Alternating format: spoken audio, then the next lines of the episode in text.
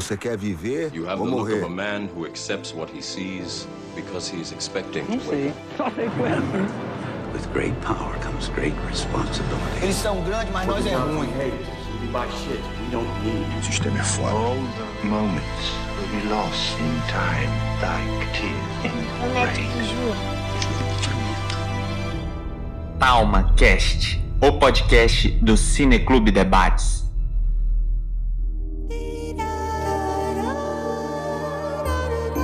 Sejam bem-vindos ao TalmaCast, o podcast do Cineclube Debates. Eu sou Rafael Tardim, professor de filosofia e coordenador do projeto de extensão TalmaCast.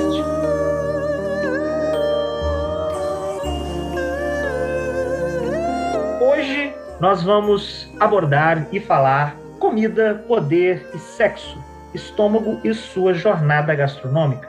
Estamos aqui hoje dando o pontapé inicial no nosso podcast, que é um projeto que deriva de cinco anos de, do Cineclube Debates e é a tentativa nossa de adaptar e emular para este formato a metodologia construída nesse projeto de extensão que visa promover interdisciplinaridade, transdisciplinaridade, comunicação e extensão, usando como ponto de partida o audiovisual. Então, estamos aqui para poder justamente eh, dissecar certos assuntos que relacionam gastronomia, relações sociais, relações de poder, usando o filme Estômago, o cinema brasileiro aí, é em questão.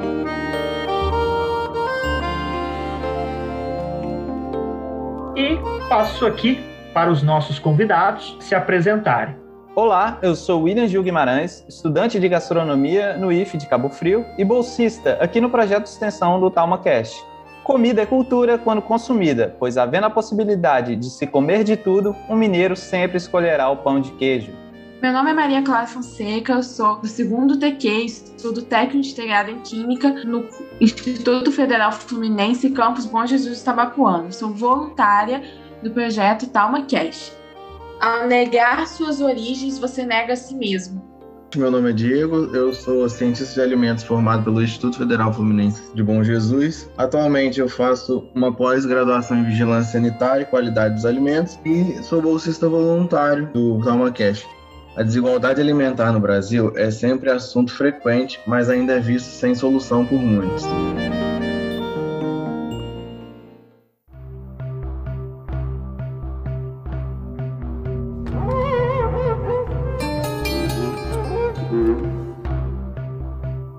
Relação entre gastronomia, as relações sociais e de poder é uma relação muito interessante de se abordar, de se explorar. É muito interessante como a alimentação, para nós, ela é um elemento constitutivo da nossa própria construção.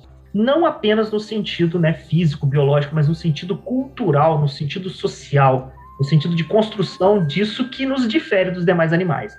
Então, esse processo, né, o alimento como algo muito mais amplo para nós, para a humanidade, do que para os demais animais. E existem várias pesquisas, vários autores, vários livros, várias pessoas que propõem essa relação entre né, a alimentação e esses aspectos que fazem parte da característica antropológica. O interessante aqui é que a obra cinematográfica ela tem uma narrativa ficcional, mas ela traz elementos que podem ser correspondidos ao real, correspondidos à realidade brasileira, como o cinema permite uma filosofia diferente, uma filosofia filmada, uma filosofia que mescla o sentir e o pensar como algo orgânico, como essa capacidade de provocar, de ilustrar e de fazer refletir essas questões, torná-las imagens e com isso sensibilizar ou nos envolver de uma maneira é, muito mais além do que a simples racionalidade. Se a gente for trazer e usar o estômago como âncora para trazer para nossa é, discussão a realidade brasileira, a discussão ela fica muito mais ampla e complexa, porque você está falando de política, você está falando de economia, você está falando de justamente de constituição social e cultura dentro do assunto alimentação. E aí o filme, o, o estômago, ele brinca com o nosso estômago em diversas cenas, em diversos momentos. É muito curioso isso, né? Dentro da nossa realidade, a realidade do povo brasileiro extremamente desigual, tem gente passando fome, polos extremos e, e, e isso, esse abismo, né, socioeconômico é visível todos os dias. Como pensar a alimentação como um processo que separa pessoas? Como a questão da alimentação ela ganha culturalmente também esse caráter de selecionados e excluídos. Por isso que eu acho que o, William, quando ele propõe essa obra, ele traz a oportunidade da gente ampliar o nosso conhecimento do cinema brasileiro. Eu desconheci o filme Estou muito grato por essa oportunidade, porque com certeza nós vamos até, inclusive, repercutir isso em nosso programa lá no Instagram. A gente precisa de mais tempo para poder discutir. Então, foi interessante você iniciar essa fala, Rafael. Você falou de fome. Eu vou ter que datar um pouco o podcast, porque a gente está fazendo essa gravação ainda em tempos de pandemia e a fome no Brasil voltou a ser uma pauta importante na discussão nossa dentro da nossa sociedade, né? Quando a gente fala em fome no Brasil, a gente está falando com insegurança alimentar nos nossos lares aqui é mais de 50%. O que, que isso quer dizer? Que mais da metade da população nossa brasileira não sabe o que vai comer amanhã. E isso o filme ele também faz uma ligação, porque logo no começo do filme já brinca com essa questão da fome quando o personagem é apresentado pra gente. Estar apto a desfrutar do banquete é um sinal de civilização. Aqueles que ignoram sua prática ou fazem um mau uso do banquete são classificados como não civilizados. O fato de ser aceito na mesa comum ou ser excluído dela apresenta um forte significado. O ritual do banquete também é, expressa status e posição social. Máximo Montanari, História da Alimentação, o ato de se alimentar, o ato de você comer, não é só ingestão de nutrientes, vai muito além disso. Por exemplo, a banana como potássio, a banana não tem só potássio. E aí a gente consegue entrar na questão cultural e histórica nossa. Quando eu falo que comida é cultura quando consumida, ela também é antes dela ser consumida. Ela é quando é plantada. A comida ela é cultura quando é produzida. A comida ela é cultura quando ela é preparada. E ela também é cultura quando ela é consumida.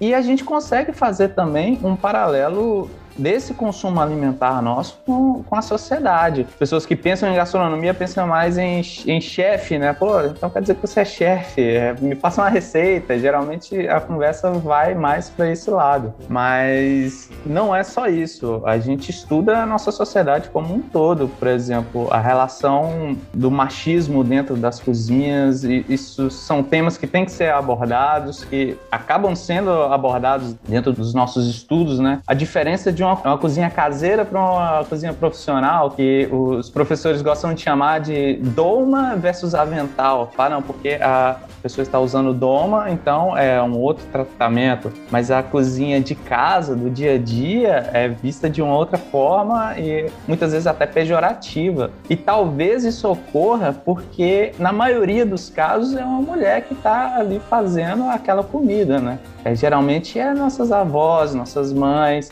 e a gente não dá esse olhar diferenciado. Ah, não, é a comida do dia a dia, mas é essa comida do dia a dia que move a gente no nosso dia a dia.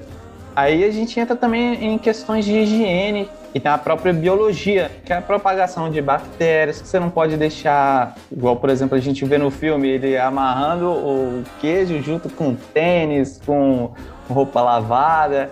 Existe um processo de higiene que precisa ser tratada na, na alimentação, tanto em casa como fora do lar.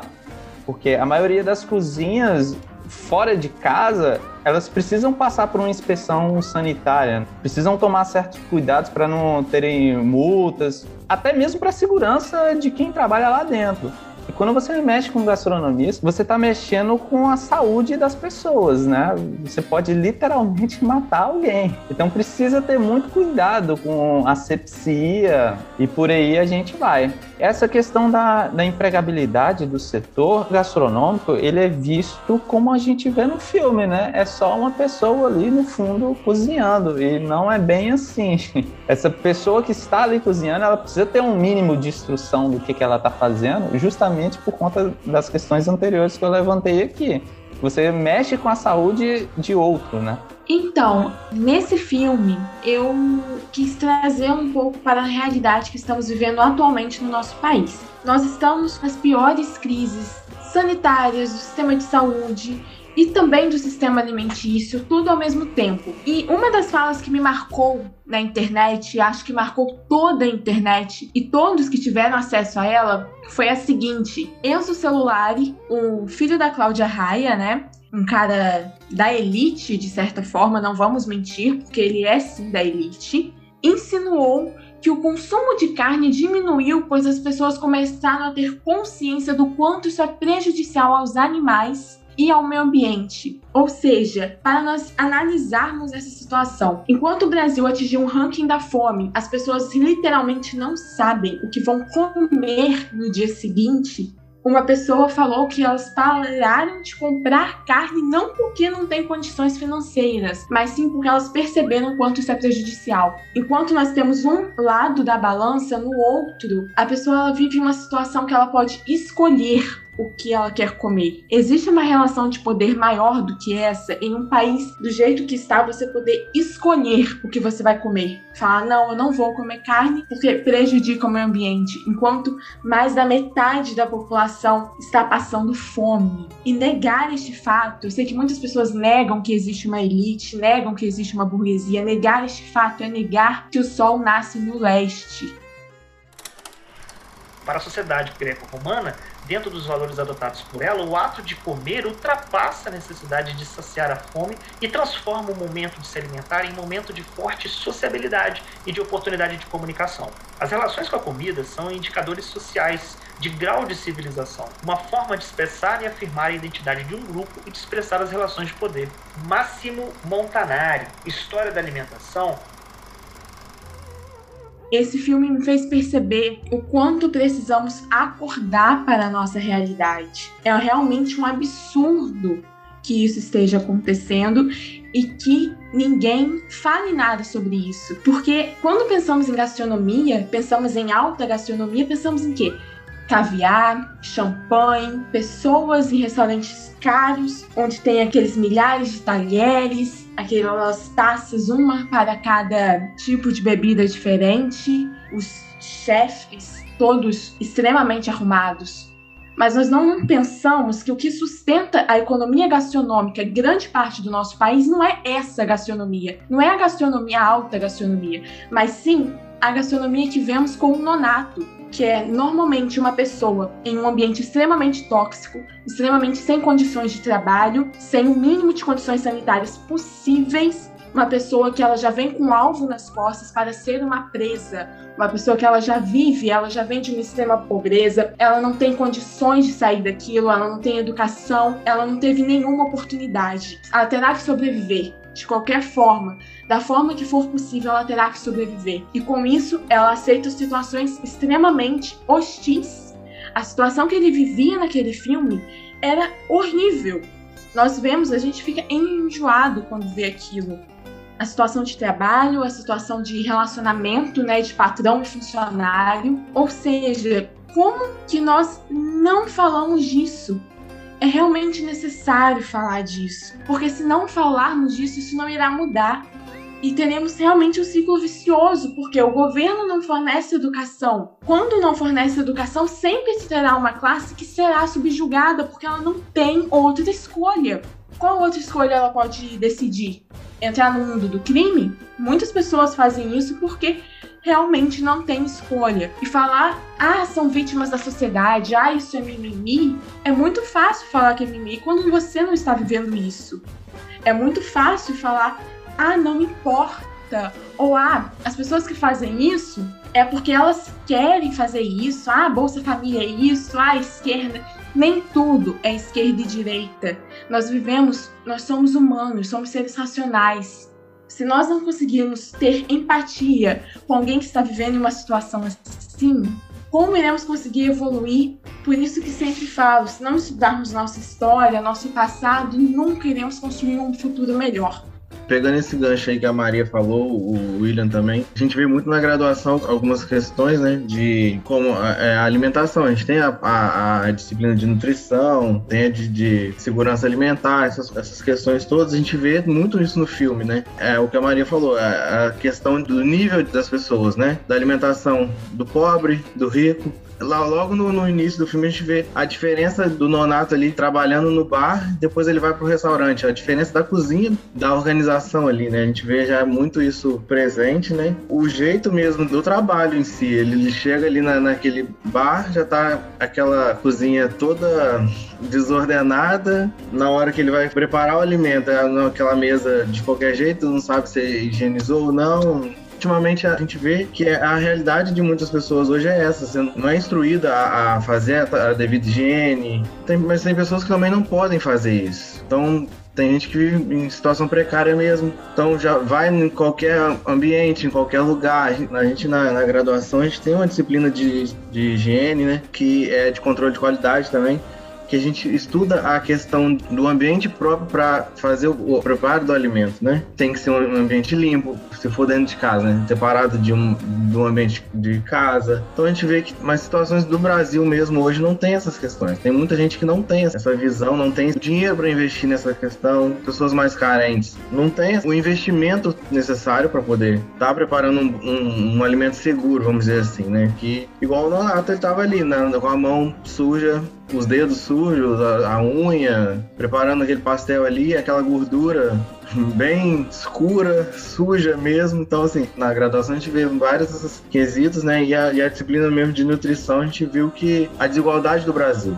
A gente viu muito isso nos programas que tem do governo, alguns programas, creio que nem tem funcionado muito esses programas de alimentação do governo, porque a gente não, não vê muito essas propagandas, né? Hoje é, é, raro ver essas propagandas. Então a questão mesmo que eu trago é o, o olhar mesmo que eu tenho da graduação em, em, relação ao filme, que é essa questão, essa desigualdade no preparo do alimento. Ali a gente vê, principalmente ali na, na no presídio, né? Que eles preparam o alimento ali no, no meio de onde faz as necessidades fisiológicas e tá ali no mesmo ambiente. Aí um fala que já foi num, num, país que come inseto, que mas hoje em dia está sendo estudada essa questão, né, de ser uma alimentação do futuro, né, que é a FAO, né, Organização das Nações Unidas, né. Tive um congresso, né, que teve uma palestra da FAO, onde se falou dessa alimentação do futuro, que são insetos. Eu até experimentei em si um, uns grilinhos bem tostados, assim. Não é ruim, mas assim, é uma alimentação bem diferente, que é uma, a cultura do Brasil ainda não tem isso, né? E a gente pode ver que se você pesquisar direitinho dentro do próprio Brasil, vai ter gente que vai comer inseto porque não tem o que comer. Então, assim, é mais ou menos essa questão que eu trago.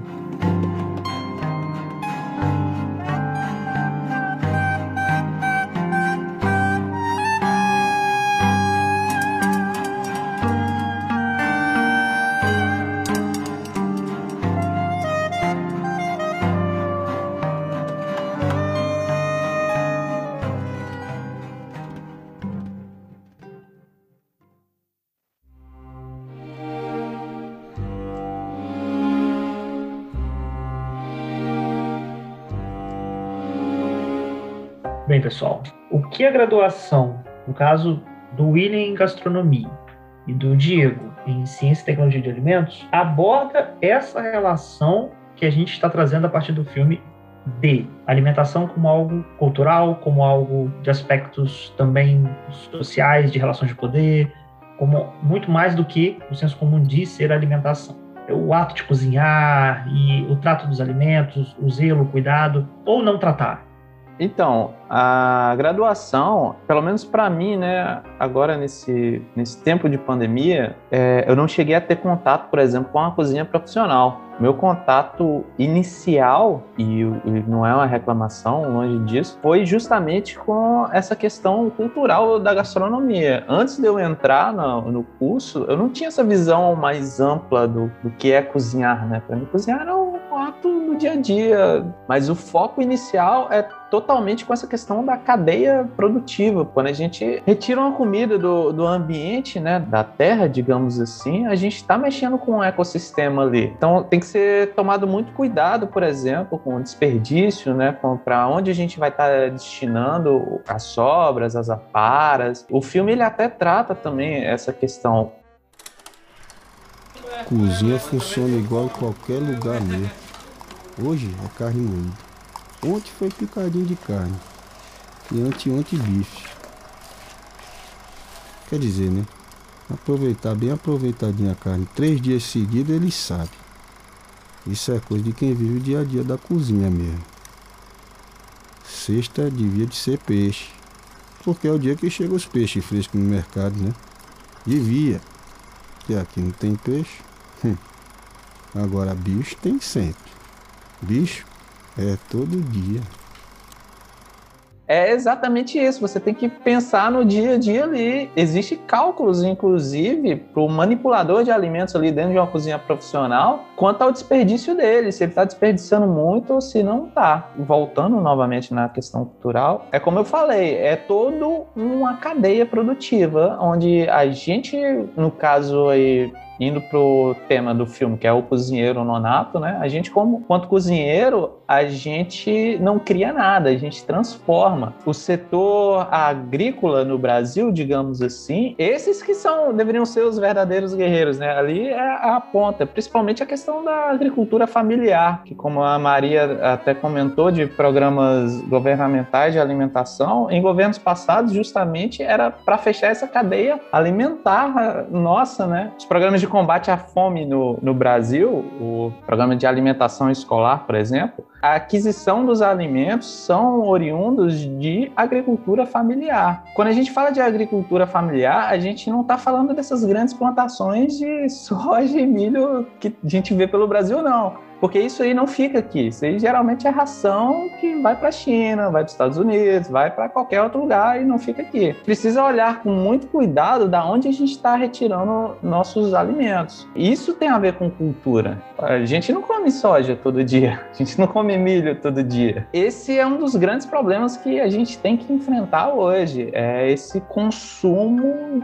maluco, acelerado que a gente vê do dia a dia aí. A comida acaba virando algo corriqueiro do dia a dia. Pelo menos eu já não vejo mais dessa forma. Então, a minha questão em relação à graduação, no caso da minha graduação, a gente vê muito um pouco que o William falou também, do início da cadeia até o final, inclusive a sobra, né? Vamos dizer assim, o reaproveitamento, por exemplo, a gente vai descascar uma batata, a casca vai ficar por ali. A gente vê também um final para aquela casca, não sendo jogada no lixo, nem sempre virando adubo, mas podendo também ser transformada em alimento. Uma das ações que a gente fez durante a graduação foi na praça, a gente fez um caldo de fruta-pão para os moradores da rua ali. Passavam na praça, alguém quisesse experimentar também. Então, assim, a gente aproveitou de um fruto que nem, nem todo mundo conhece, nem todo mundo utiliza dessa forma, então a gente acabou trazendo um caldo para as pessoas experimentarem, né? Eu tive um projeto da, na graduação que eu reaproveitei a casca do maracujá, que a gente ia jogar fora, reaproveitei fazendo farinha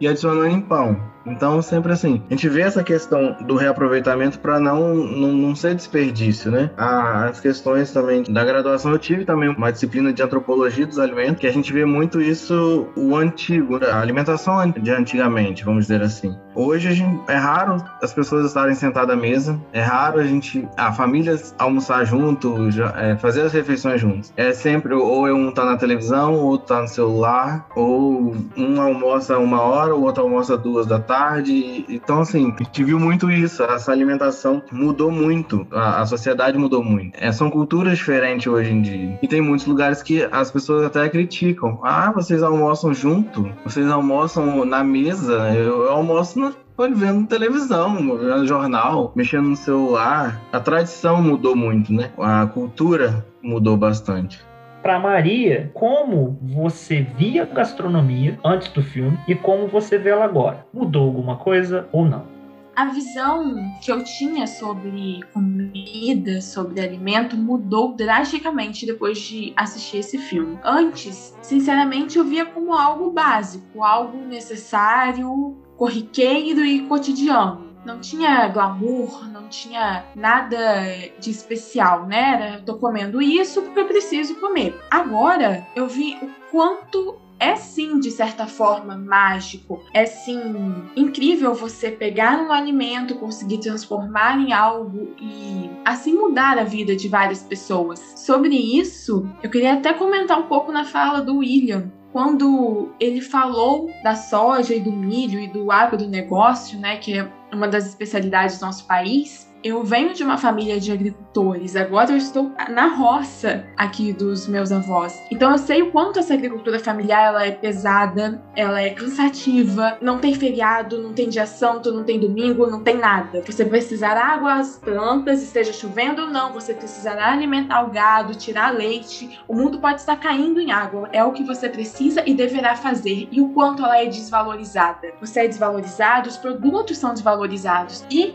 temos que tomar muito cuidado, porque algo que eu estou vendo acontecer agora é que as pessoas estão desistindo de plantar, desistindo de produzir esses alimentos. Elas estão reproduzindo né, o êxodo rural, elas estão voltando para as cidades, vendendo suas terras que serão futuras chácaras que não produz nada, né? É mais algo de passeio. Isso está acontecendo muito. De cinco vizinhos que tínhamos aqui, quatro venderam as suas terras e foram para as cidades, desistiram, porque agora com essas reformas o trabalhador rural não tem direito à aposentadoria mais. Ele não tem direito a vários auxílios que foram cortados. E isso é algo que temos que pensar, porque quando falamos em agricultores, pensamos em grande maquinário, pensamos naquelas enormes plantações de soja, naquelas planícies lindas de milho, mas não pensamos nas pessoas que lutam cada dia para colocar comida no nosso prato, porque o Brasil sobrevive de pequenos trabalhadores, de pequenos produtores rurais. Essas produções é exatamente o que o William falou. Elas são exportadas, elas são para o gado, e esse gado será exportado também. O que temos no nosso prato é desses pequenos produtores. Eu vou até fazer um adendo no que a Maria falou, que a empregabilidade do setor agrícola brasileiro, ela não está nessas grandes plantações, ela está justamente dentro da agricultura familiar. Se você for comparar o tamanho das terras, a agricultura familiar não é nada, não é nada dentro da vastidão desses, dessas outras plantações que a gente tem. E ela mesmo assim consegue empregar mais do que uma mega plantação de soja, porque é tudo automatizado, é tudo no trator e controlado já, entendeu?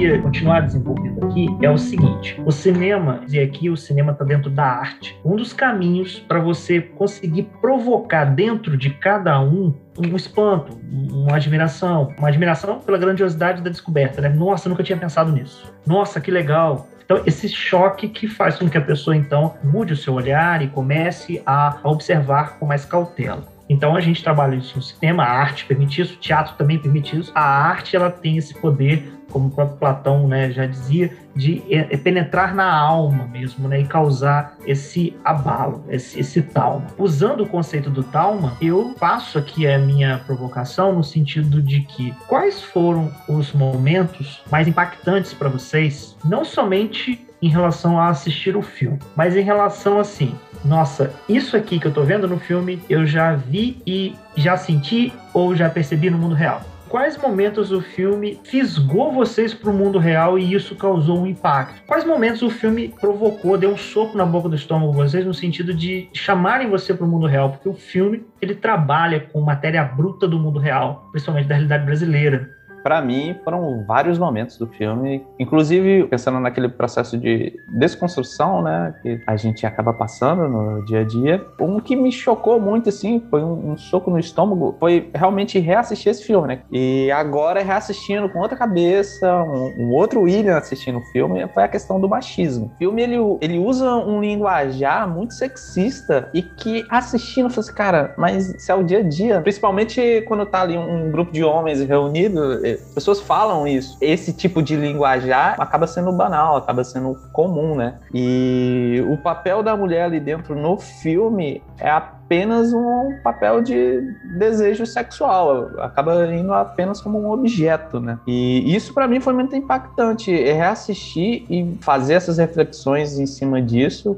acaba sendo uma estrutura nossa, da, da nossa sociedade, né? E puxando para a gastronomia também, a questão que eu citei até no começo, que é a questão da doma versus avental. O personagem ali do Nonato, ele é respeitado quando ele tá de doma. Talvez se ele tivesse com um avental na cozinha do dia dia a dia e fosse mulher, ele passaria completamente despercebido. A cozinha nossa do dia a dia, a gente sempre remete à figura feminina, às nossas avós, às nossas mães, mas quando entra no profissional, não, aí é um chefe é a figura masculina central, né, e toda a sua violência, que não só dentro da gastronomia, dentro de uma cozinha profissional, mas eu acredito que isso dentro de, do mercado de trabalho nosso, né, é um lugar muito violento no sentido verbal, sempre um lugar machista, é, opressor, né, preconceituoso.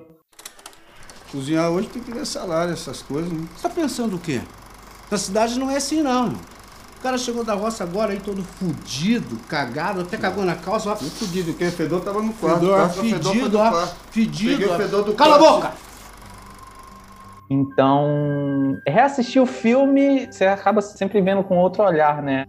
A questão que mais me chocou no filme foram duas, na verdade. Uma foi o quanto a frase dê poder a uma pessoa e ela realmente se revelará foi vista com clareza nesse filme. Nós podemos ver que enquanto o Nonato ele está em uma posição inferior, né, trabalhando no bar de uma forma como um bom servente, gentil, humilde, sempre grato pelas coisas que o seu patrão ofereceu, mesmo que o seu patrão trate muito mal, humilhe realmente. E quando ele vira um chefe, a sua personalidade muda, o seu jeito muda, enquanto ele assume uma outra posição. Isso o que me choca, o quanto o poder nos muda. Nós somos pessoas completamente diferentes em posições diferentes quando estamos sendo mandados é bem diferente de quando nós mandamos. Então, isso é uma coisa que eu percebo no meu dia a dia, tanto em uma posição de aluna, uma posição de filha, uma posição de bolsista, uma posição de ser humano em si, é algo que é bem palpável de ser percebido e a questão do machismo, né? Só complementando o que o William falou, realmente me chocou no início. Teve cenas do filme que eu tive que parar, assistir de novo, né? Dar uma respirada, dar uma volta e depois continuar a assistir o filme. Porque realmente essa sexualização, essa objetificação da mulher existe muito. E o que eu gostei é que o filme não escondeu isso, ele mostrou isso de forma clara e de forma objetiva, que é o que realmente acontece. E quanto muitas mulheres, para serem levadas a sério em um ambiente profissional que é dominado pelos homens, elas começam a se masculinizar.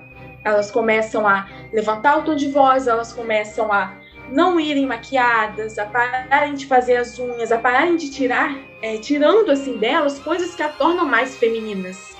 A minha questão é só contextualizar o que a Maria e o William falaram. Essa questão de o chefe, né, ser a figura masculina numa cozinha. A gente vê muito isso em outros filmes, novelas, séria, sempre é uma figura masculina mesmo que tá ali. Não se vê muito a figura feminina. Isso é, isso é bem, bem complicado mesmo, porque hoje é, não tem essa questão de é, o lugar certo de cada um, né? Todo mundo pode estar atuando nas duas áreas. E a questão que eu vejo que me impactou muito no filme é, como eu falei, puxar pro lado da, do lado do olhar cientista, né? Na parte de alimentos é a questão do preparo mesmo do alimento. Vamos dizer assim, antes da graduação a gente pensa de uma forma, mesmo a gente achando que não é normal, mas a gente faz. Depois que a gente vê o que que acontece, se não, não fazendo do modo correto, né, do, no lugar correto, igual do, da mesa, de qualquer jeito, a gente sabe o que acontece depois, né, no uso incorreto das coisas na cozinha. Isso me chocou um pouco, por mais que eu já tenha visto isso, digamos, até em Bom Jesus a gente vê, né, essas pastelarias, essas, essas lanchonetes, a gente acaba vendo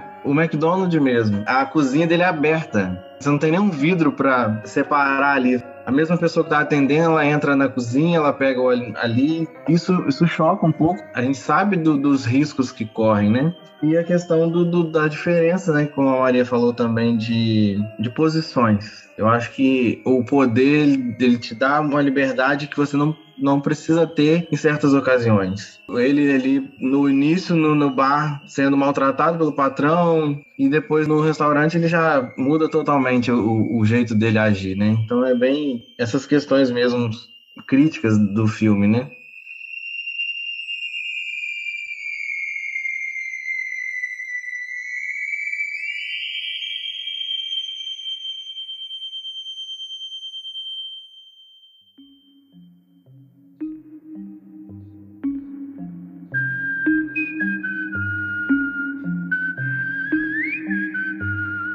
Né? Então, assim, é, puxando para a nossa discussão, e quando a gente traz para a gastronomia, gastronomia como essa arte, como essa capacidade de você pegar ingredientes, elementos e criar algo novo a partir deles, né? Dizem até, né, isso aí é, talvez seja o senso comum, de que a própria alquimia, né, ela vai se inspirar no ato de cozinhar para poder ter seus princípios de justamente é, mistura, de você juntar esses elementos e produzir algo novo. Dentro disso, pergunto para vocês: tudo isso que a gente consegue associar e trazer para a realidade do nosso país, tudo isso traz uma visão holística, uma visão do macro, tudo, tudo, tudo conectado. Então você tem economia, você tem desigualdade social, você tem é, relações culturais, você tem, é muito, muito bem lembrado o William aqui em relação à alimentação indígena, muitos povos originários, eles têm a sua cultura entrelaçada com o modo, do modo como eles se alimentam e como eles pensam o alimento. Né? Então, quando essas culturas elas perdem esses hábitos alimentares por uma modernização do processo alimentar, do contato com, a, com o homem branco, você tem essa cultura perdida justamente através desses hábitos alimentares que não existem mais. Então, isso é muito presente em termos de, um, de uma espécie de genocídio cultural, que é o que a gente vive em relação aos povos indígenas do nosso país. Como vocês pensam justamente essa associação entre a gastronomia e a cultura, entre o ato de se alimentar e como isso diz muito de vocês? Né? Tem uma, um questionamento que o William trouxe, né, das provocações dele, sobre a gente é, ser fruto do meio, né? O, o homem, nós, né, em termos de, de, de, humanidade, nós somos frutos disso, desses ambientes alimentares, desses ambientes, dessa, desses aspectos culturais. A gente é o que a gente come, né? Não só no sentido biológico, mas no sentido cultural, ou não? Aí a gente tem que entrar na definição da palavra cultura, né? Porque às vezes é, é, meio vago, né? Você saber o que é cultura. Cultura a gente pode entender como um conjunto de hábito, crença e conhecimento de um povo, grupo. Por exemplo, quando a gente fala de agricultura, é a cultura do plantio. São técnicas e formas de se plantar e de se colher que vão passando ao longo das gerações, ao longo dos anos, criando ali uma cultura. Quando a gente associa gastronomia com cultura, a gente está justamente pegando todo esse ciclo do plantio, da colheita e da transformação do alimento como cultura. São o quê? São processos que vão passando ao longo dos anos e a gente vai incorporando no nosso dia a dia. A gastronomia no Brasil, ela tem como formação inicial três culturas totalmente distintas. A gente tem a cultura dos povos originários, a gente tem os povos escravizados e a gente tem o português como colonizador. É óbvio que, dependendo da região do Brasil, sofre algum tipo de influência um pouco diferente, mas no geral, quando a gente estuda gastronomia, a gente parte daí. E como é engraçado que entra a questão da, do colonizador. Quando a gente estuda gastronomia, a gente estuda técnicas e formas de produção francesas. Porque os franceses foram os que começaram a criar essa cultura gastronômica, a catalogar os seus preparos, ali que começou a ser criado, digamos assim. Mas isso não exclui que, tipo, os povos indígenas, eles têm a sua cultura alimentar, eles têm a sua forma de se alimentar, de preparar, de plantar e etc. Assim como também os povos africanos. E muitas vezes isso é, tipo, atropelado.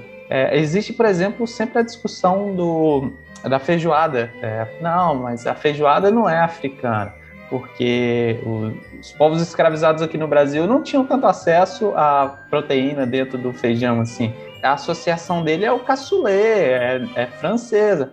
Mas não é assim também, porque se você for olhar dentro da cultura africana, existe esse tipo de processos, de caldos e tudo mais. Então, esses dois povos que eu citei no começo, eles são sempre vistos como objetos de estudo, isso eu aprendi com a professora Lawrence Alves.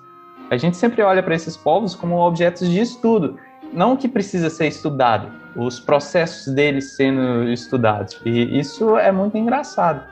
E respondendo sua pergunta, Rafael, de certa forma a gente é o que a gente come. A gente consegue identificar da onde o Rafael veio, né? Só pelo seu hábito alimentar. Quando eu brinco no começo lá, né? Se a gente pode comer de tudo, por que, que mineiro sempre vai escolher um pão de queijo? Porque faz parte da, da formação dele. Ele cresceu comendo pão de queijo. É óbvio que a gente tem também muita ligação com questão sensorial e tal, porque a comida ela desperta emoções também, né? Quando você come uma comida muito boa, você passa por esse processo cultural e esse processo histórico seu de relembrar comidas do passado, de preparos de algum ente familiar seu e tudo mais. Então a comida ela consegue fazer essa costura.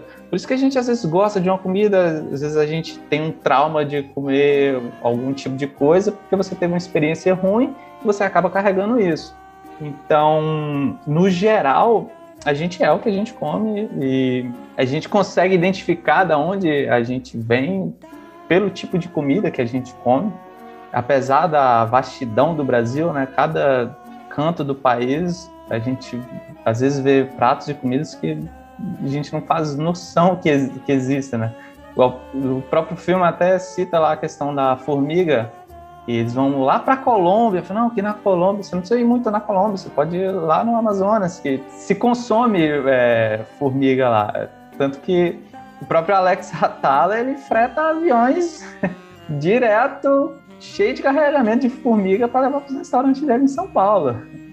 Essa pergunta sua, Rafael, ela me lembrou de uma situação que eu sempre fui uma pessoa muito curiosa. Então, um dia eu perguntei para minha mãe por que a gente come arroz e feijão todo dia, menos em datas festivas. Aí ela foi e bem educada, né, de uma forma bem direta, respondeu: é porque isso que brasileiro pobre classe média come. Então, eu comecei a pesquisar sobre isso e realmente, se a gente for ver diversas partes do nosso país, existem diversos pratos, existem diversas linhas gastronômicas que a gente aqui nunca ouviu falar. Mas se tem algo que une o nosso país, é o arroz e o feijão. Todo dia a gente come arroz e feijão, menos em datas comemorativas, mas mesmo assim ainda tem um arroz, seja de outra forma, ou um feijão tropeiro, alguma coisa ainda está ali. Então, isso me fez questionar, sim, nós realmente somos o que nós comemos. E eu falo isso de uma forma bem simplista que nós podemos ver determinar de onde a pessoa vem, de qual classe ela é, pelo que ela come. Por exemplo, você não vai ver alguém de classe média alta ou rica comendo arroz e feijão todo dia. Você não vê isso. Isso é mostrado em vários, vários reality shows de pessoas ricas, né, mostrando como que é a vida na alta sociedade elas comem algo que a gente nunca ouve falar, né? A gente nunca ouviu falar, é tipo caviar, picanha, filé mignon. Para elas, isso é a carne moída, a salsicha, o arroz e o feijão. Tanto a função legitimadora quanto a demonstração de status são características que se mantiveram e continuam presentes no exercício atual da comensalidade. Grandes negócios ou parcerias são finalizados e comemorados através de um almoço ou jantar. Casamentos são celebrados e a cerimônia é finalizada com uma festa. O número de convidados, o luxo e a grandiosidade dos eventos vão depender do poder aquisitivo e da posição social daqueles que ofertam. As diferenças sociais também se sobressaem através dos alimentos, na escolha do tipo e da forma com que são servidos. História da alimentação, Máximo Montanari, então, realmente, essa linha de que a gente é o que a gente come é algo que eu concordo totalmente. É algo que, infelizmente, ela nos define e as pessoas usam a comida como uma forma de poder, como uma relação de poder. Se eu como caviar, eu tomo champanhe, o meu prato ele tem filé mignon e o seu não, isso mostra que eu sou melhor do que você, eu sou superior a você. Infelizmente, isso é algo que acontece muito no nosso país, não só no nosso país, em diversos outros. E eu quero pegar a linha do que o William falou, de quanto essa apropriação cultural é muito grande.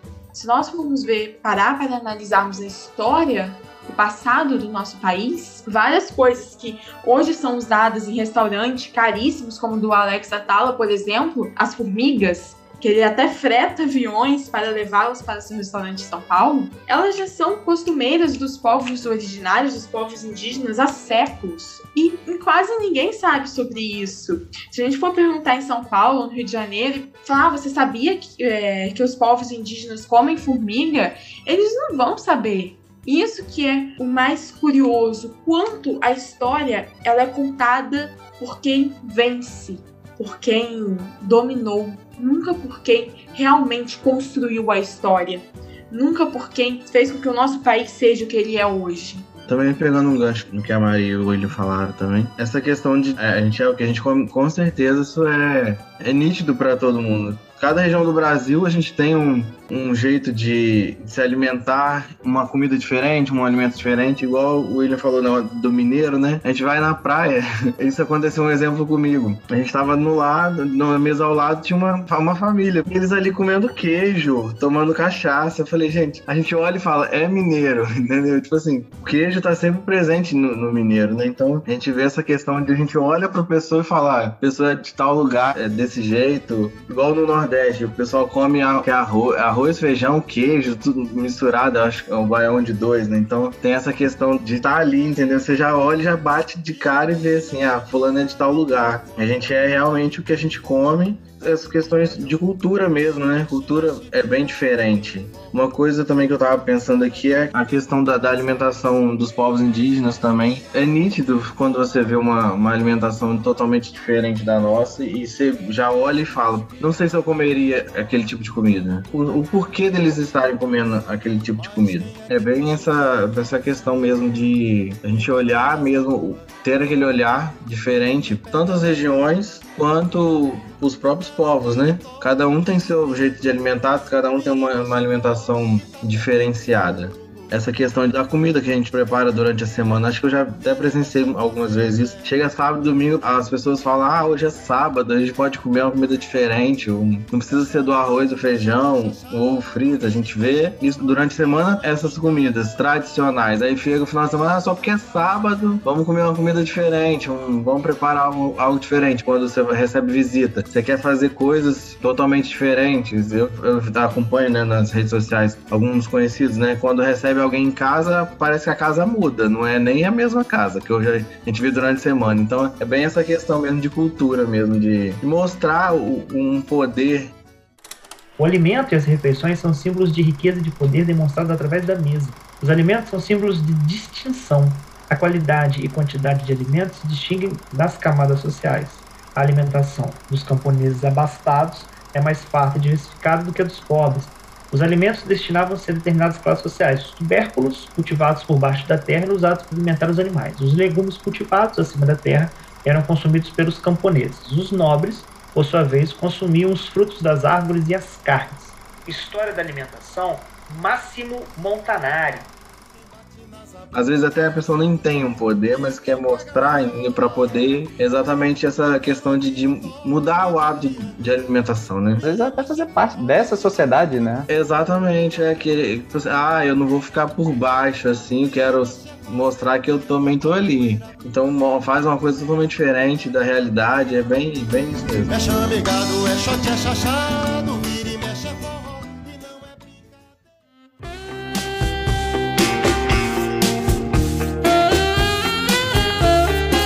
Na vida, há os que devoram e os que são devorados. Raimundo Nonato, nosso protagonista, descobre um caminho à parte. Ele cozinha.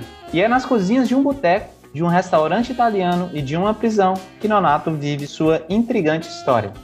O filme ele tem direção de Marcos Jorge, a produção de Cláudia da Natividade, co-produção de Fabrício Dom Vito e Marcos Cohen, produção executiva de Cláudia da Natividade e roteirista Lusa Silvestre, Cláudia da Natividade, Fabrício Dom Vito e Marcos Jorge. No elenco a gente tem o João Miguel, Fabiola Nascimento, Babu Santana, Carla Briani, Zeca Senovics, Paulo Miklos e por aí vai. A música é Giovanni Venosta, direção de fotografia Toca Sabra, figurino Marisol Sanches, edição Luca Alverde e distribuição Downtown Films.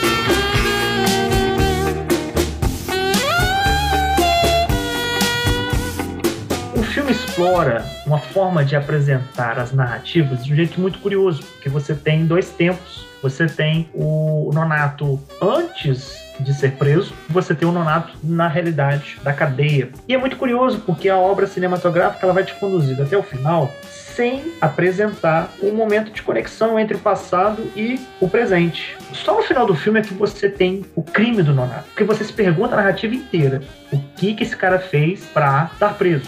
Então isso é muito interessante. É a forma como a narrativa, em dois tempos distintos, vai te conduzindo. E a sua curiosidade para saber aonde que amarra né, o nonato aprendiz, né? de chefe, é uma pessoa que com perspectiva, inclusive na, na vida amorosa, ela vira para aquele cara que está lá dormindo no chão né, da cela e que está ali dentro, é, realizando uma ascensão social dentro da cela por causa da gastronomia. E o filme ele entrega isso de uma maneira bem interessante, bem impactante, não apenas sozinho. Ele traz um plot twist muito, muito, muito interessante, que é o momento da virada, onde o Nonato ele então mostra uma certa né, malícia, onde ele, pensando no beliche é, de cima, onde é uma ilustração, né, uma metáfora, onde ele pensando no controle, no poder da cela, daquele mundo onde ele poderia não ter limitações para cozinhar mais, ele mata envenenado o chefe da cela, né, o bandidão lá. Isso é muito interessante porque eu não esperava isso dele, eu não esperava isso dele daquele momento, né, do personagem. Então, assim, além dos temas que nós já é, falamos bastante aqui, a narrativa ela é feita de uma maneira muito interessante, justamente para nos prender e isso cinematograficamente falando tem que ser ressaltado. E aí, nesse caso dessas provocações, a mudança da música, quando né, ocorre a magia da gastronomia, quando ele está fazendo os pratos, aí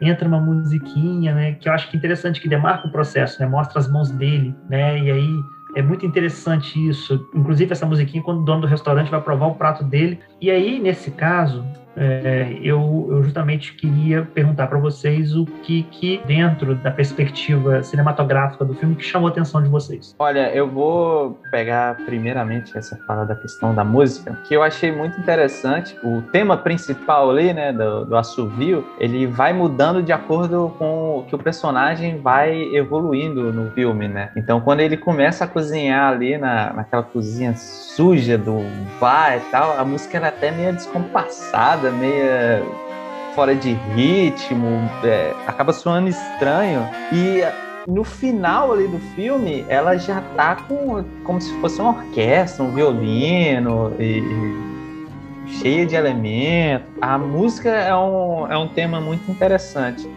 E outra coisa que eu tenho para levantar aqui é uma fala do próprio diretor, que eu descobri assistindo o making off do filme, tem no YouTube, inclusive. Que eu acho muito relevante no Estômago é que ele é um filme que tem vários níveis de leitura. Você pode ver o Estômago simplesmente como uma diversão, como um filme gostoso de ver, que te interessa, que te pelo, pelo seu suspense você quer muito saber como ele vai acabar, e ter duas horas de diversão. Mas você pode também ver na história do estômago a metáfora de uma coisa maior. Você pode ver o estômago como uma crítica à sociedade, como uma crítica ao nosso sistema social. Isso fica muito evidente, especialmente com o final do filme, onde um final um pouco imoral, digamos assim, é, a ascensão social é propiciada pelo fato do, do, nosso, do nosso protagonista ter perdido totalmente a ética que ele parecia ter quando, quando começa a história. Estômago não por acaso é um filme que começa na boca do protagonista, começa na boca do Nonato falando e acaba em seu traseiro. Estômago é uma descida pelo sistema digestivo, pelo sistema corruptor da sociedade. Fora a questão do, do, próprio roteiro, que tem pontos ali que são. O, o, roteiro ele é muito bem amarrado. Detalhes ali de roteiro são muito bem apresentados e muito bem resolvidos, né? Por exemplo, quando o Giovanni fala da garrafa de vinho lá dele, que é um presente do pai, que não tem mais de não sei quantos anos, e que ele deixa deitado para não quebrar a rolha. Aí quando chega no momento final, na lata abrir o vinho, essa mesma garrafa, a rolha quebra. A rolha tá ressecada. Interessante. Não tinha. Eu, eu, eu, tinha tentado, sabia que tinha algum significado aquele momento da rolha no final, mas eu não tinha tentado. Eles dão um close, ele fica aquela coisa ali. Tá, tá, tá, e outra coisa também é a agressividade do personagem acaba aflorando sempre que ele bebe, né? Então, se você prestar atenção no filme, quando ele bebe, é que ele vai fazer alguma coisa. E na cena final lá do, do banquete na prisão, ele tá enchendo a cara de vinho. Se, se você for pegando esses detalhes, você já fica, cara, esse cara vai fazer alguma coisa. Que ele tá virando vinho, tá doidado no filme. Muito bom, muito bom.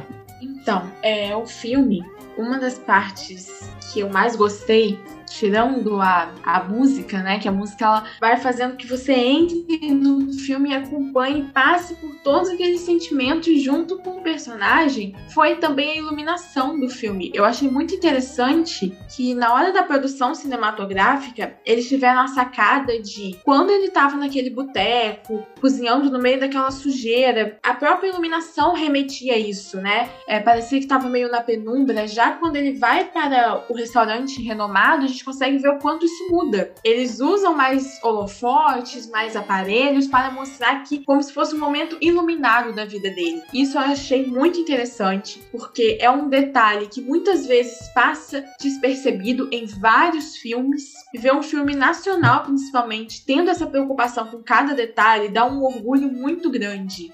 Porque você consegue entrar naquele universo de uma forma muito melhor. A produção e a fotografia do filme é linda. A produção foi impecável. Eu tô falando desde o início, né? A questão do que eu estudei, do que a gente vê na graduação, acaba vendo na vida real. Essas questões alimentares, né? O preparo, tudo essas, essas questões me chamaram bastante atenção, porque depois que a gente termina a, a graduação, você já vê alguma situação, você fica, aquilo ali tá errado, não pode, aquilo ali não é, não é o certo, entendeu? Você vira fiscal, né? É, você acaba sendo fiscal. Eu, depois da graduação, sou totalmente um fiscal. Até na no, no, mercado eu fico fiscalizando os produtos, validade, o que, que tem no rótulo, o que, que não tem, o que, que pode, o que, que não pode. Eu fico um psicopata mesmo depois de, de, ver tanta coisa, né? E essa questão também do Nonato crescer durante o filme, né? Ele chega ali todo esmirradinho, aquela pessoa fechada, tímida, e, e ele vai vendo as oportunidades, igual na prisão, ele vê a oportunidade de conseguir um, lado, um lugar melhor, mesmo não, não tendo um lugar melhor ali dentro, né? Ele vê que ele pode, ele, o que ele aprendeu fora, ele vai, ele jogou ali dentro para tentar conseguir um algo melhor. Ele saiu do chão, foi para a cama, o que tava na cama foi pro chão. Então assim, essas questões que a gente vê acontecem muito na vida real, né? A pessoa usar algumas coisas para ir subindo, ultrapassando outras pessoas e, a, e, as características do filme mesmo, né? Em si, retratar mesmo a, a, a realidade do lugar, né? Eu particularmente gosto muito de filme brasileiro, não todos, mas assim, eu vejo que tem muitos filmes brasileiros que são bons. Do filme em si, cada detalhe que eles colocaram, questão de música, cenário, tudo foi muito bem pensado, sim, foi um filme muito bom.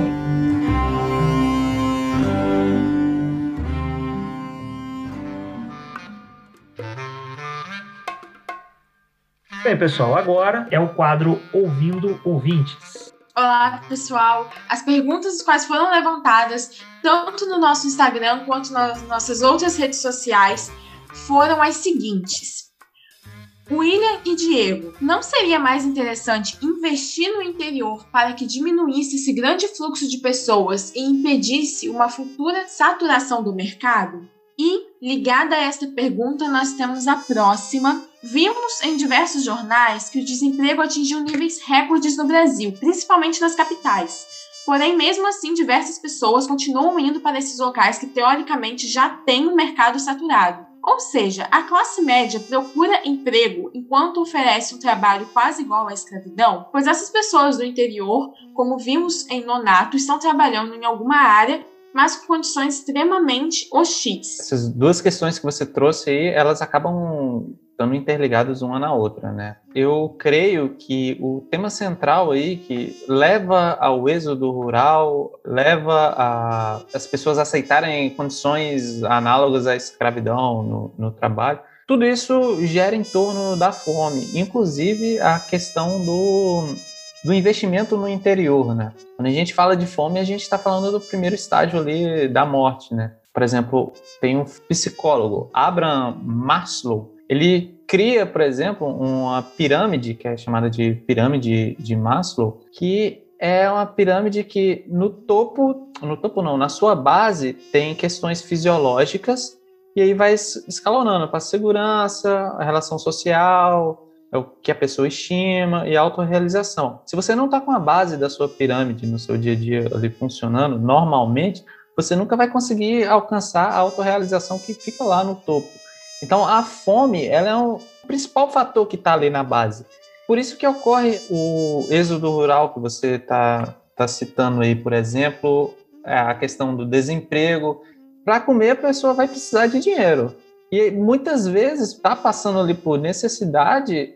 A gente vê isso no filme, por exemplo, que ele acaba aceitando as condições ali de trabalho que o Zumiro coloca para cima dele, porque ele não tem o que comer, ele está com fome, não tem onde dormir. Então, às vezes a pessoa acaba sendo passiva nisso. Mas quanto a questão do investir no interior, acho que você foi perfeita nessa pergunta, porque é exatamente isso. Quando a gente fala de fome no Brasil, a gente fala de reforma agrária, a distribuição de terras, que isso é um problema desde quando o Brasil é capitania hereditária, que se dividiu o Brasil em dois, um lado é da Espanha ou de Portugal. E assim a gente começa a divisão de terras sempre na mão de quem sempre teve poder aquisitivo e vai ficando de lado essas pessoas que entendem a Terra como local de subsistência mesmo, que foi uma das falas que eu falei no meio aqui da nossa conversa, que é o setor que mais emprega, o setor agrícola no Brasil,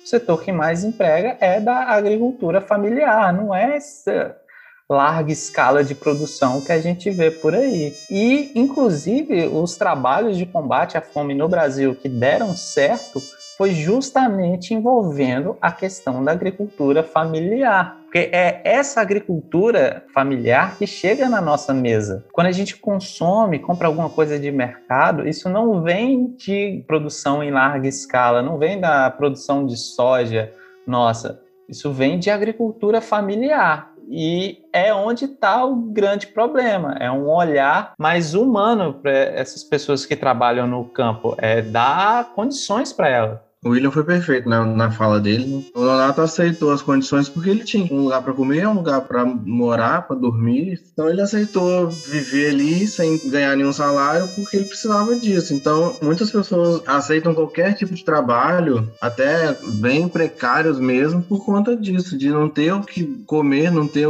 onde ficar e acaba ficando. Não sei hoje em dia, mas a gente vê muito em alguns filmes também essas questões de as empregadas domésticas, né? Vamos dizer assim, elas vivem dentro da casa do patrão, trabalha 24 horas para sustentar a família. Eles aceitam qualquer tipo de trabalho. E a questão do investir no interior, eu acho assim, falta muito isso desse investir no, no, no interior, né? Porque é igual a gente estava falando é, anteriormente, né? Não se vê falando na televisão as agriculturas familiares que existem, nem, nem todos, né? Algumas até aparecem um pouquinho e tal, mas você vê muito nas propagandas as grandes produções né, de soja, pro, grandes produções de, de alimentos e grãos, essas coisas. E você nunca vê essa questão do, das pequenas produções, né? da agricultura familiar, que hoje em dia deveria ser muito bem mais, bem mais explorado, né? Mas a gente vê que ainda é defasado ainda, né? É a questão do dinheiro mesmo, né, o Diego? É... Sim, exatamente. O agro é pop, né? O agro é que tem o dinheiro. Então, você vai ouvir falar na TV do agro o tempo todo. Exatamente, mas você vê o agro das grandes produções, né? não vê o, o pequeno, e é o investimento mesmo. Exato. Que falta também um investimento, talvez, do governo para essas pequenas propriedades, esses pequenos produtores, né? Falta muito esses recursos. Então, acaba que não é, não é explorado, não é nem não é visado, né? Exatamente. Suas respostas foram excelentes, muito obrigada. E para finalizar, eu tenho só mais uma pergunta que é muito interessante e retrata muito as classes sociais do Brasil. A pergunta é: podemos ver que Nonato já tem um alvo nas costas, ou seja, ele já tem uma predisposição a ser subjugado. Vem de uma situação de extrema pobreza, sem estudo, sem condições de ascender socialmente. Isso me levou a questionar o porquê de não termos atualmente políticos e partidos no poder que olham para essas pessoas. Ao contrário, temos cada vez mais elitistas, fascistas e a burguesia no poder que curiosamente são apoiados pela classe média, que como é possível ver no filme é a que mais reproduz a escravidão. Ou seja, essa classe, a classe média, prefere que seja assim, pois se as pessoas pobres começarem a ter mais oportunidades e qualidades de vida, em quem a classe média vai mandar? Eu vou voltar de novo na questão da reforma agrária, porque eu acho que tem total a ver com isso. Um dos grandes problemas de desigualdade no Brasil parte da reforma agrária O Brasil, ele teve sua construção como país voltada na questão das divisões de terras feitas por Portugal e tudo mais. Sempre eram entregues a homens de grandes posses. Ao passar dos anos, a lei de terras, por exemplo, foi feita por essas pessoas com grandes posses que começaram a fazer o processo político no Brasil. Então, é óbvio que a pessoa que está no poder, detendo dinheiro, detendo as terras, terra era poder, né? Igual aqui no filme, a comida é, é, poder. Eles querem manter o status e as leis que vão sendo feitas ao longo dos anos é para manter esse status quo. Quem está no poder quer continuar no poder,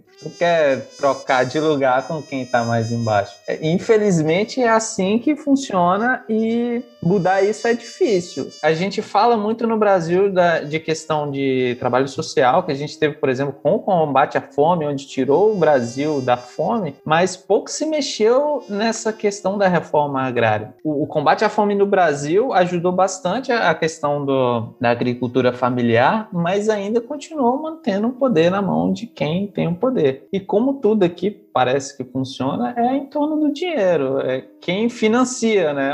E quem financia o Brasil, quem gera dinheiro no Brasil é a venda desses produtos que eu falei em larga escala aqui para fora, que é a questão do agro, é onde o agro é pop, o agro é tech e o agro tá aí. Se você olhar hoje, por exemplo, no, no Brasil, a questão da demarcação de terras, por exemplo, essa galera está sendo incentivada a continuar fazendo isso. Então é, é, difícil, porque como eles são detentores de, do poder, detentores do dinheiro e até dos meios é, físicos para fazer esse trabalho que está sendo feito, eles vão fazer e vão continuar tomando na mão grande. Vai ser difícil mudar esse status quo. Por isso que quando uma pessoa sai de um lugar de extrema pobreza, digamos assim, né, não fala que o nonato ele vem da extrema pobreza, mas a gente consegue interpretar isso porque ele chega com a mão na frente e outra atrás, não tem dinheiro para comprar uma coxinha. É o êxodo rural. Tipo, como não tem oportunidade dentro do campo, as pessoas vêm para a cidade. E, historicamente, é assim que começa a surgir a, a, questão da alta concentração da população dentro dos grandes centros ali. E como não tem dinheiro, você precisa comer, você precisa ter onde morar. Aí começa a vir a violência. É o que você mesmo falou, a pessoa já vem marcada, né? Já, já, já tem um alvo ali nela.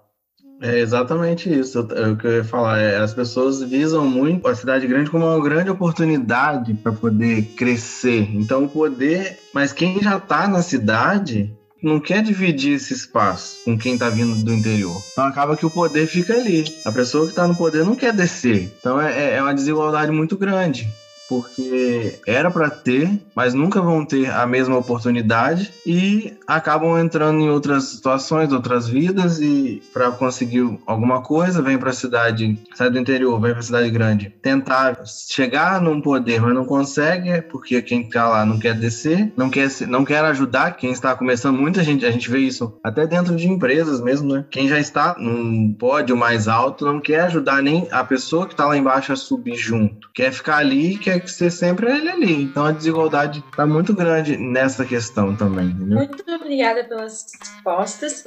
E assim encerramos as nossas perguntas.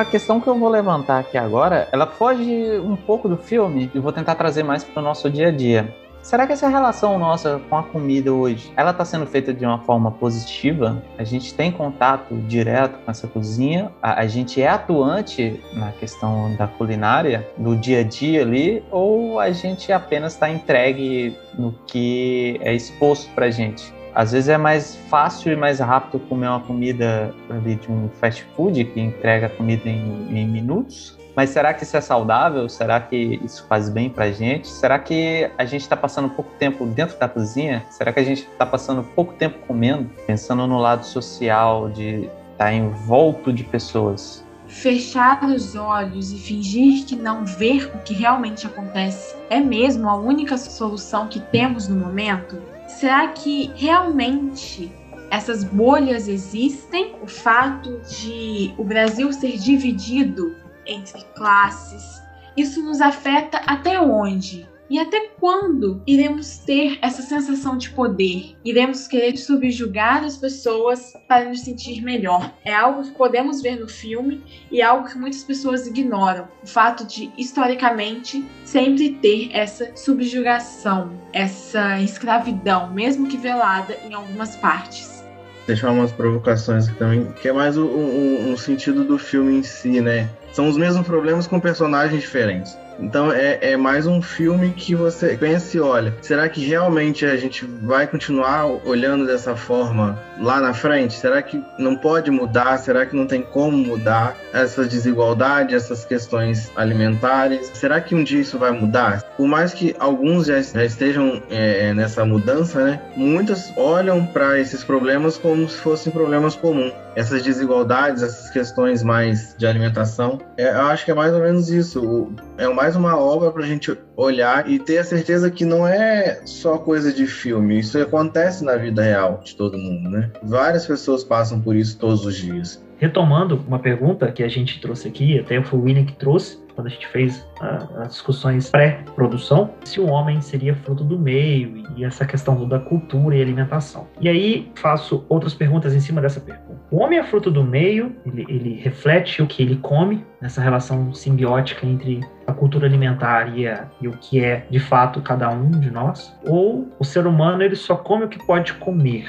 Que sentido? No sentido justamente desse poder aquisitivo, poder de acesso social econômico ao alimento. Porque se a gente é o que a gente come, então a gente só é o que a gente pode ser. Ou seja, se a nossa condição existencial ela está relacionada à condição de, de, acesso aos alimentos, e aí o que a gente come, mais do que representar o que a gente é, a gente come o que a gente pode comer no sentido de poder aquisitivo, de acesso. Então, de uma maneira direta ou indireta, a gente acaba construindo para nós hábitos, sejam alimentares ou não, aquilo que essas condições existenciais permitem. Será que realmente o que a gente come nos define? Porque será que o que a gente come é o que a gente consegue comer, pode comer em termos de poder aquisitivo? Será que se a gente não tivesse esse poder de acesso aos alimentos, nós comeríamos determinados alimentos? Eu queria deixar essa provocação para todos, para vocês que estão nos ouvindo e convidar vocês a compartilhar o que vocês também pensam, pensaram, né,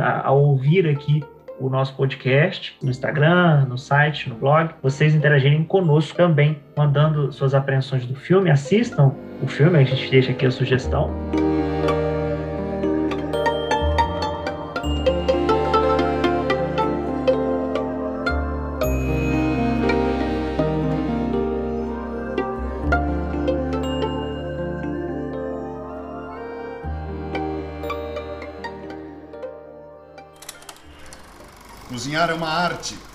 É cantar, pintar. Precisa ter conhecimento para saber misturar as coisas. Saber que isso vai ficar gostoso com aquilo. Saber quanto tempo precisa para ficar assado sem perder o sabor dos ingredientes. Cozinhar é uma arte, Nonato. Uhum. E aqui é o nosso ateliê. A cozinha. E os temperos, os ingredientes é que são as nossas tintas. Fazer os agradecimentos ao William, ao Diego, à Maria. Né? Agradecer demais vocês terem aqui participado. Foi uma coisa extremamente enriquecedora para mim, que também para quem vai ouvir a gente. E deixar aqui vocês é, se despedirem e aqui falando um pouco sobre seus trabalhos, sobre seus projetos, ou sobre o que vocês é, andam fazendo, enfim. Bom, agradeço o espaço, é, Rafael também, né, ao Diego, a Maria. É sempre bom, né, você trocar experiências, você conversar com as pessoas. O debate, às vezes, ele tem que ser uma, uma via de mão dupla, né? A gente pensa, às vezes, debate como só uma via direta, né? Eu falo e a minha visão é certa de mundo e é isso. No mais, agradecer também quem escutou até agora, muitíssimo obrigado. Dos meus projetos, eu tô no, no Cineclube Debates. Essa conversa, ela continua, né, ao longo, ao longo lá do nosso Instagram, do nosso blog. Então, quem quiser trocar uma ideia com a gente, é só ir lá ou também ir no meu Instagram pessoal, o.will.gil e tenho outros projetos de podcast. Eu tenho a Voz Afro, você pode escutar no Spotify, em qualquer lugar, que é um projeto para dar voz e debater temas relacionados à cultura preta. Então a gente tem um episódio lá com a Lawrence Alves, que é só sobre gastronomia e afro-brasilidades, que é um episódio que tá lindo. Mas é isso, obrigadão aí para você que acompanhou até agora. Eu gostaria de agradecer as pessoas que nos ouviram até agora, que participaram do nosso debate, das nossas reflexões, provocações. E também agradecer ao Rafael, ao William, ao Diego por proporcionar esse momento. A gente está vivendo em uma situação que é muito difícil conseguir debater, conseguir aprender, conseguir discutir, conseguir ver vários pontos de vista sem ser extremamente julgado e rechaçado. Então, provocar é, momentos assim é maravilhoso. A gente está horas falando e parece que eu tô aqui há poucos minutos, porque são vários assuntos e é uma liberdade tão gostosa que a gente não quer parar de falar. E é isso, eu quero agradecer. Os meus projetos é o Cineclube Debates. Se alguém quiser entrar em contato comigo, tem o meu e-mail mfonseca visoto com Z e dois T's gmail.com. Descendente de italiano é cada nome que realmente complica um pouco. Mas é isso, muito obrigada e espero que tenham gostado. Eu queria agradecer também ao, ao Rafael pelo convite, né, para estar tá participando dessa experiência muito incrível. Ao, ao William e à Maria também por trocar o conhecimento, a gente apontar é, é, diferentes posições do filme, né? A gente acaba vendo o que a gente não conseguiu ver, né, né em detalhes ali no filme, né? Acaba vendo outras observações. Se for pegar para ver o filme novamente, vai olhar com aquele olhar bem diferente, né? É, meus projetos, basicamente, o Cineclube, o TalmaCast e se alguém quiser algum questionamento em relação... Tá, é o meu Instagram também pode me chamar no direct do Instagram, que é, é Almeida underline Diego P. É, e também para só divulgar né, a minha empresa né, de, de arte e de brindes, é a The Art Brindes, também está no, no Instagram, arroba The o ponto oficial. Pode procurar lá, a gente tem artigos personalizados. É, vamos começar também aos amantes do Cineclube do TalmaCast também fazer alguns produtos do projeto em si para a gente divulgar. Então é só procurar lá no direct também, que a gente trabalha aí com vários brindes. Então é agradecer mesmo a, a, a, o convite a todos que estiverem assistindo, estaram assistindo aí, né?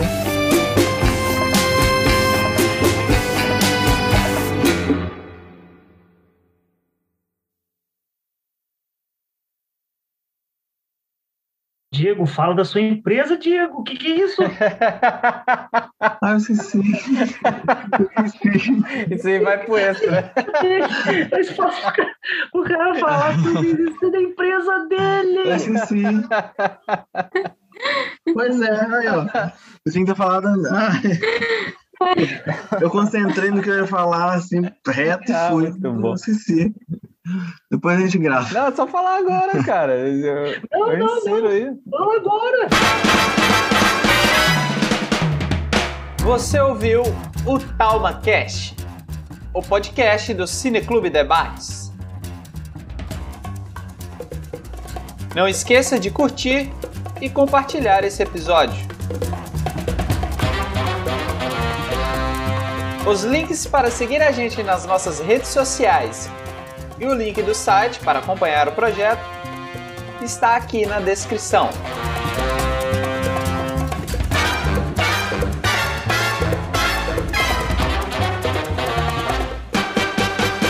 Quem assina essa edição é o William Gil, que no caso sou eu, ou Will. Para você que nos escutou até aqui, o nosso muitíssimo obrigado.